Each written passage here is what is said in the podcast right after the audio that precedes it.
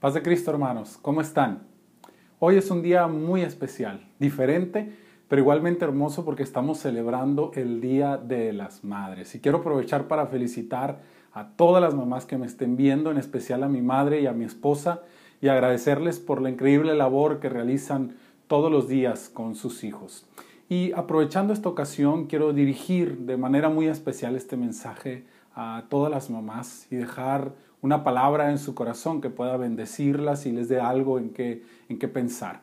Y titulé el mensaje del día de hoy Jocabed, porque quise honrar el nombre de una mujer que casi no se menciona en la Biblia, pero que realizó una obra extraordinaria e indirectamente ayudó a que toda una nación fuera liberada. Y quiero invitarte a que leas conmigo un pasaje que se encuentra en el libro de Números capítulo 26, versículo 59, y dice así, la mujer de Amram se llamó Jocabed, hija de Leví, que le nació a Leví en Egipto. Ella le dio de Amram estos hijos, Aarón, Moisés y María, su hermana. Te invito a que oremos y que le pidamos al Espíritu de Dios que hable con su voz en este, en este momento. Señor, te damos muchas gracias por este precioso día que nos prestas y por la bendición de poder celebrar hoy a todas las madres que nos están viendo.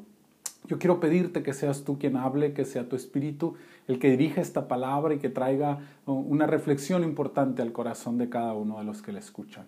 En el nombre de Jesús. Gracias, Padre. Amén. ¿Están listos? Muy bien. La verdad es que no todas las mujeres fueron llamadas a ser madres, pero las que lo son deben de ser muy, muy conscientes de la gran responsabilidad que esto conlleva.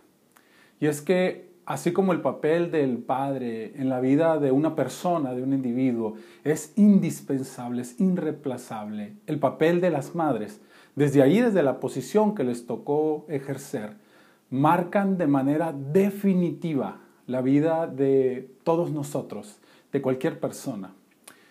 Pero tristemente, hoy vivimos en un mundo que se ha vuelto muy egoísta, donde el ser madre se ha vuelto una moneda de cambio, un gusto personal y egoísta al que se puede acceder solo para llenar un capricho propio.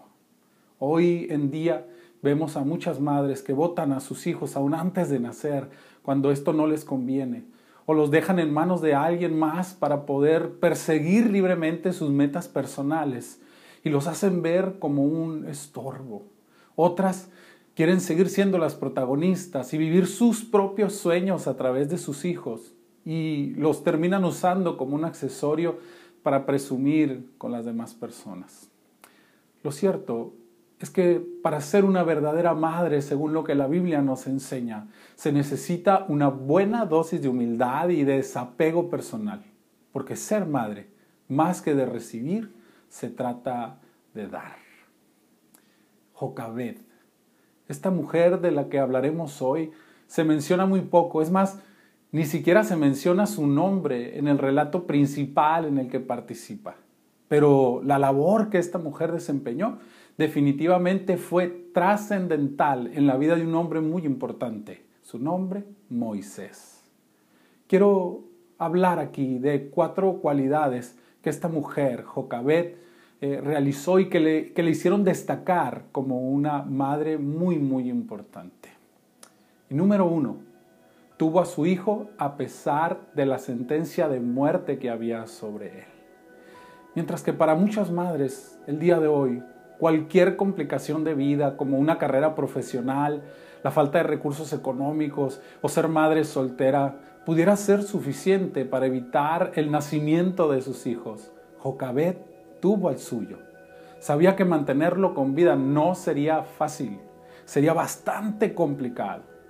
De hecho, su vida no sería, eh, sería mucho más difícil, puesto que debía esconder a un bebé que a veces no dejaba de llorar.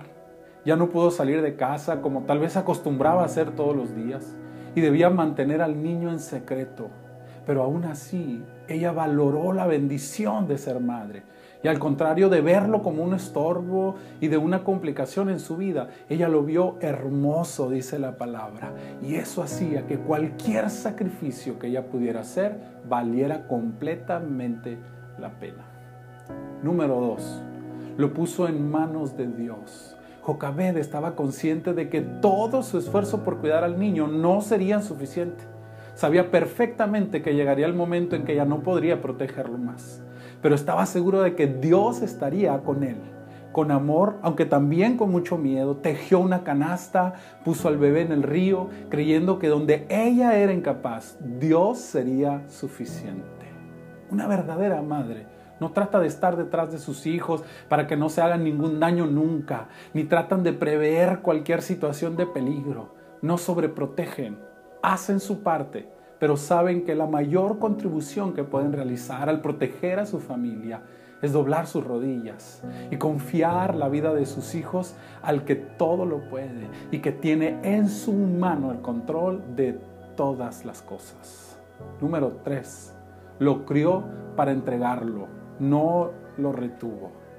Qué gran lección de humildad nos da esta mujer. Estaba consciente de que su maternidad era el derecho de su hijo y no al revés. Entendió que era ella parte de algo mucho más grande y que si Dios había salvado al niño era porque tenía un propósito mayor para él y lo dejó ir hacia allá. Nunca pretendió quedárselo.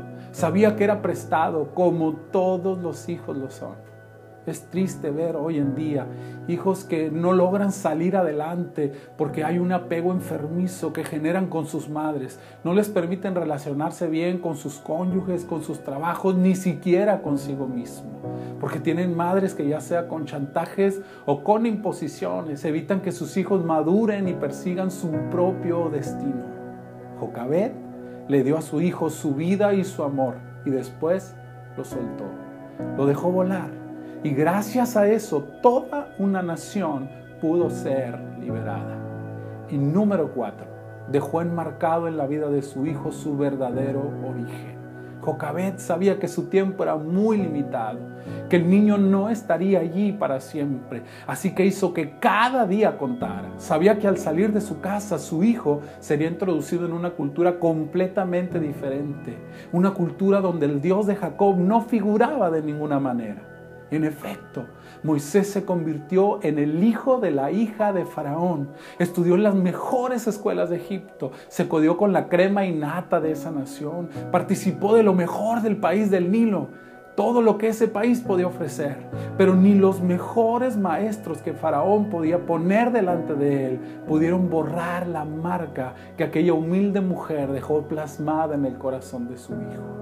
Ella se aseguró de que él supiera quién era realmente. Demarcó su identidad con tal fuerza que aunque participó de lo mejor de Egipto, él siempre supo que no pertenecía del todo a ese lugar.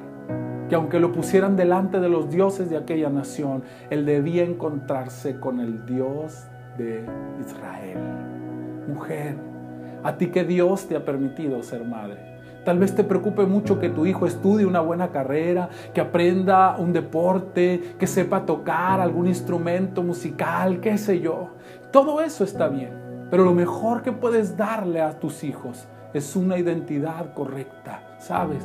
El mundo al que van tratará de romper con eso. Le mostrará a tus hijos realidades fantasiosas y trabajará para borrar su identidad. Pero si tú eres diligente y sabia, y le enseñas a tus hijos a amar a Dios, nada, escucha, nada ni nadie podrá borrar lo que tú pongas en su mente y en su corazón. Y aunque se vaya lejos de ti un día, tarde o temprano, la semilla que has plantado en ellos dará como fruto un encuentro personal con el Dios que los creó. Mujer, si tú eres madre, no eres solamente afortunada, sino también bendecida. Dios confió en ti el privilegio de formar una vida que puede llegar a ser extraordinaria. Hoy te bendigo y te honro.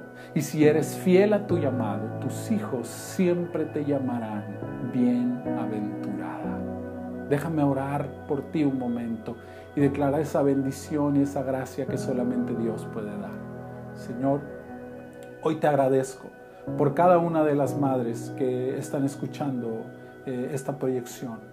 Señor, yo quiero declarar bendición sobre su vida. Te agradezco, Señor, y honro a cada una de las madres que ejercen su labor con fidelidad. Y te pido que les des fortaleza, paciencia, virtud y gracia para que puedan darle forma a la vida de sus hijos, porque son ellas las precursoras de lo que pueden llegar a ser vidas extraordinarias. Cumple tu propósito en cada una de ellas en la medida en que con fidelidad buscan hacer lo correcto.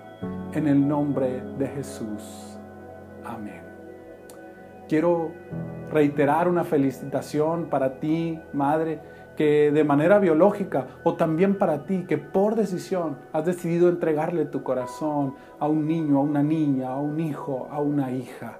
Declaro bendiciones sobre tu vida abundantemente. Que Dios nos bendiga a todos.